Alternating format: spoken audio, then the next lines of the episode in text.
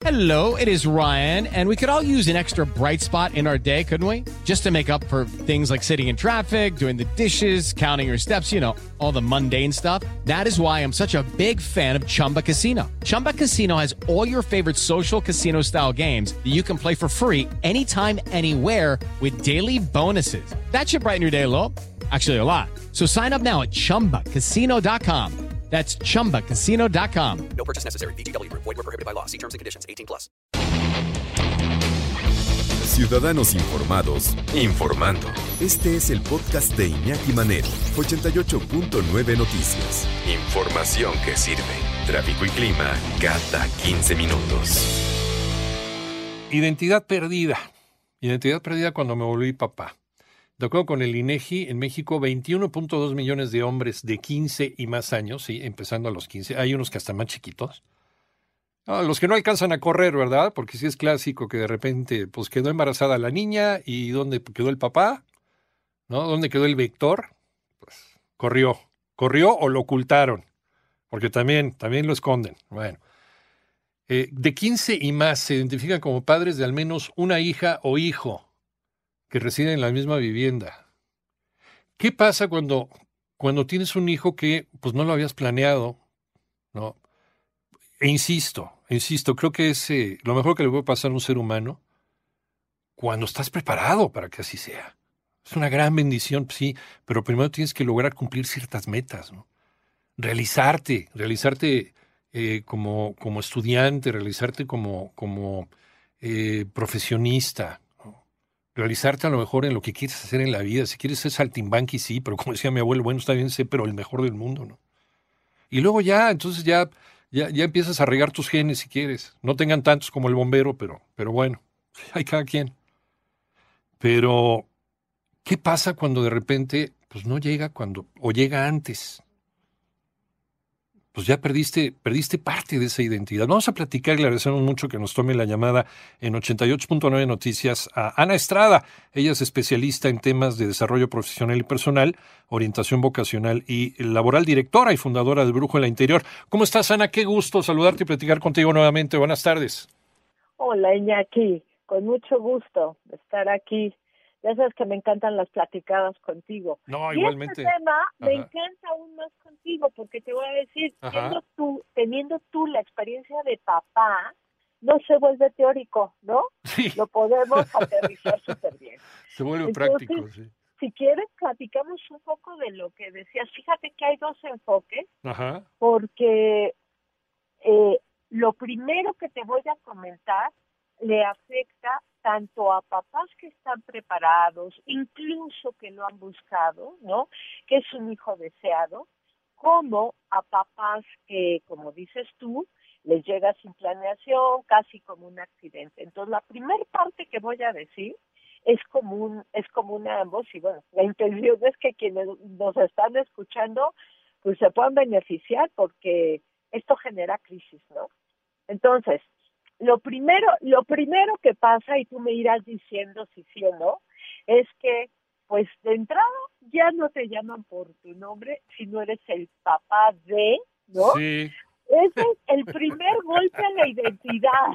Ajá. Es como que si alguno de los que nos está escuchando en este mes del padre tiene dudas de si está perdiendo o afectando su identidad porque ya es papá, cuando ya le llaman por el, por, no por su nombre, sino por, ah, tú eres el papá de Juanito, están ya en ese camino. Pues sí, uno deja, uno deja de ser este Iñaki Manero se convierte en el papá de, ¿no? En el papá de mi padawan, el papá de fulanito y de fulanito. Sí, uno empieza a perder esa identidad, pero también empieza a perder otras cosas, ¿cierto? Totalmente, porque esta, esta característica que es la señal de, ups, ya entré Ajá. a este proceso, la verdad que también le pasa a las mamás.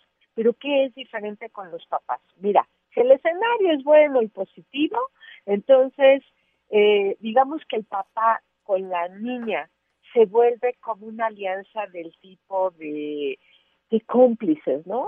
Puede volverse a veces la mimada, la consentida, ¿no? Entonces el papá se va volviendo eh, laxo, no le pone límites, a ella le deja hacer lo que quiera.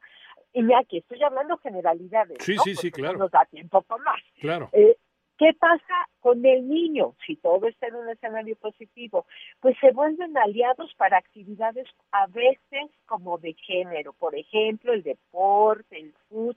A mi niño desde bebé le compré el uniforme de mi partido preferido, bueno, cosas así. Si el escenario no es negativo, es negativo, perdón, entonces lo que suele empezar a ver es una serie de encontronazos porque el hijo o la hija no hace lo que yo quiero, o sea, no satisface todas las frustraciones que se me quedaron a mí de niño, adolescente o aún de adulto. Esto pasa en especial en las circunstancias que tú dijiste, cuando el hijo no es planeado, cuando la hija llega de sorpresa, pero así hay que decir que aún los hijos más planeados, pues nos pescan, dirían por ahí, sin instructivo, ¿no? Entonces, ¿qué es lo que está pasando tanto en escenarios positivos como negativos?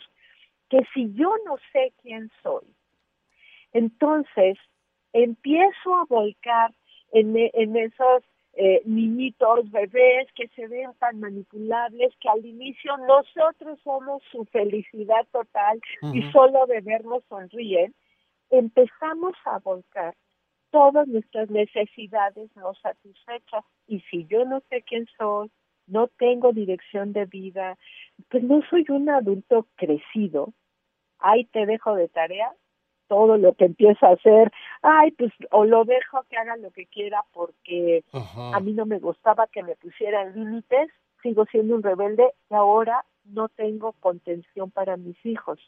O yo no quiero, nunca quise estudiar eso, entonces clases extras, porque ellos van a hacer que hagan lo que quieran en la tarde, o la escuela da igual, o al revés, sobreexijo. Es que no importa si me voy al extremo de te pido mucho porque a ti, a ti no te va a pasar lo que a mí, ¿no? Sí. O al extremo de no, hombre, vete por la libre, no pasa nada, la escuela es una broma y la autoridad del, eh, parental también.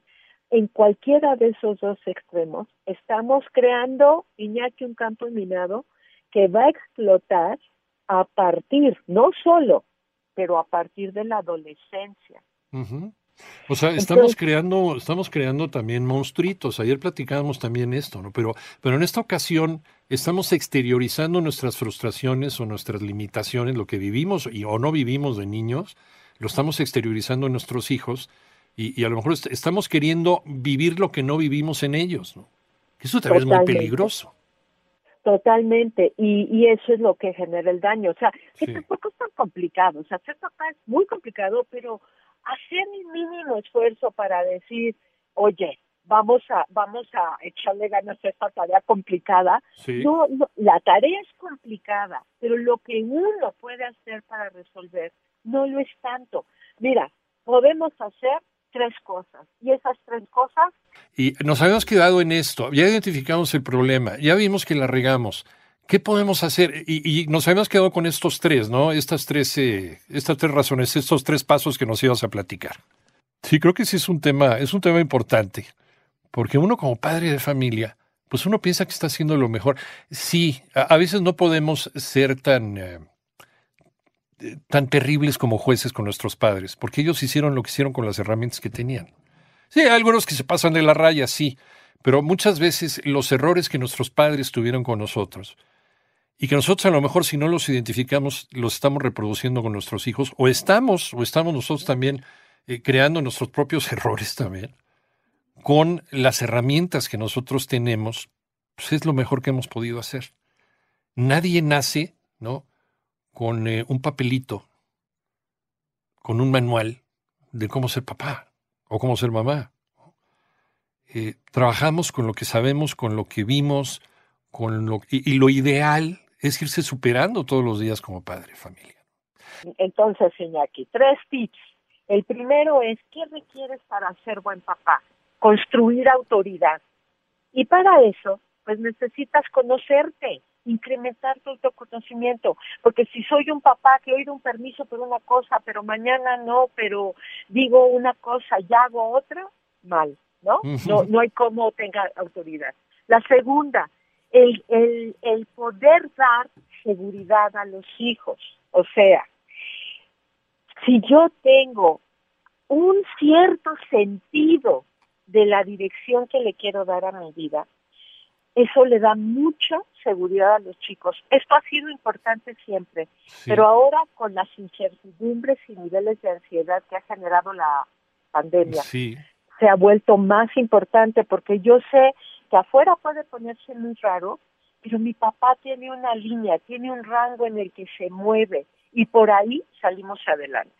Y la tercera, esta yo les dije que era un poquito más difícil, pero es la más poderosa, es modelar valores. Eh, cuando, cuando los hijos, las hijas ven que el papá tiene, por ejemplo, una línea de respeto para tratar a otros, que si dice, oye, no mientas en la escuela, no me mientas a mí, y ve que él no miente, ejemplo trillado, Sí. todo eso va subiendo el valor que tiene el papá en mi vida y se vuelve a la larga un rol inspiracional. Estos Iñaki son los papás que el hijo ya puede tener 30, 40, 50 y su papá sigue siendo un referente, ¿no? Es que hubiera hecho mi papá. Sí. Entonces, como ves, las tres características tienen que trabajar con, tienen que ver con yo como papá, trabajar conmigo, conocerme un poco más, eh, tener un poco claro cómo, en qué rango y hacia dónde llevamos nuestra vida, ¿no? Cuáles los propósitos que percibo. Y tres, pues que los valores que, que, que guían mi vida los tenga claros y los viva. No es, o sea, es lo que Ujú. digo que no es tan complicado, pero pues no siempre lo hacemos, ¿verdad?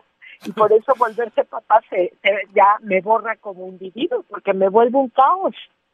Oye, a veces en esta superidealización que tenemos con papá, porque yo también me incluyo dentro de los que piensan que, que no importa en qué época de mi vida haya, había comido con mi papá, mi papá siempre ha sido mi superhéroe y siempre lo va a ser, ¿no? Que ya no esté. Pero le Claro. dejamos la, la, la vara muy alta, ¿no? A papá. Y papá también es humano y también, pues, también trae sus errores y también trae el bagaje que viene arrastrando de, de su educación. Claro, claro.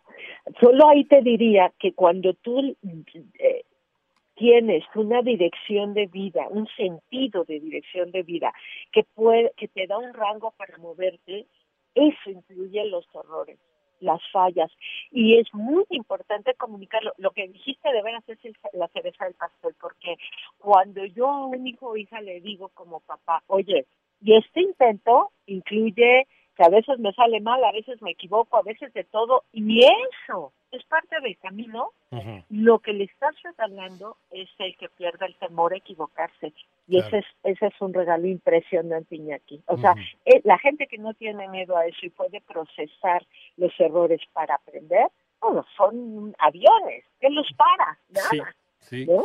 Entonces, Sí. muy lindo además lo que dijiste de tu papá, pues, pero si yo no tengo un papá tan inspiracional, ojo que también nosotros nos podemos volver, o sea, si nos está escuchando algo de 20 que tiene un papá cero inspiracional Sí. y que le tocó vivir de otra forma, ustedes lo pueden hacer. Sí. Eso es lo que define a un ser humano así, ¿no? Inspiracional, ¿no? Podríamos hasta darles estos tres tips en una imagen, en un, un ebook rápido que les pasemos para que lo puedan aterrizar, porque claro, eso es lo difícil, ¿no? Retador. Sí, y, y creo que el reto es mostrarnos tal como somos, ¿no? Con nuestros defectos, sí con las virtudes, pero también con los defectos. A veces cometemos el error de querer esconder y enterrar nuestros defectos para, pues, para no hacerle daño a nuestros hijos o para seguir siendo ese superhéroe. Pero yo creo que, eh, y, y te lo voy a decir desde mi experiencia, a mí lo que, lo que hace que yo admire tanto a mi padre es que, es que conocí también sus defectos, ¿no? Y que era una persona que intentaba luchar, intentaba mejorar todos los días en contra de, de esos defectos. Creo que eso le da más valor a la, al- al, um, a la imagen que un padre puede dejarle a sus hijos, Ana.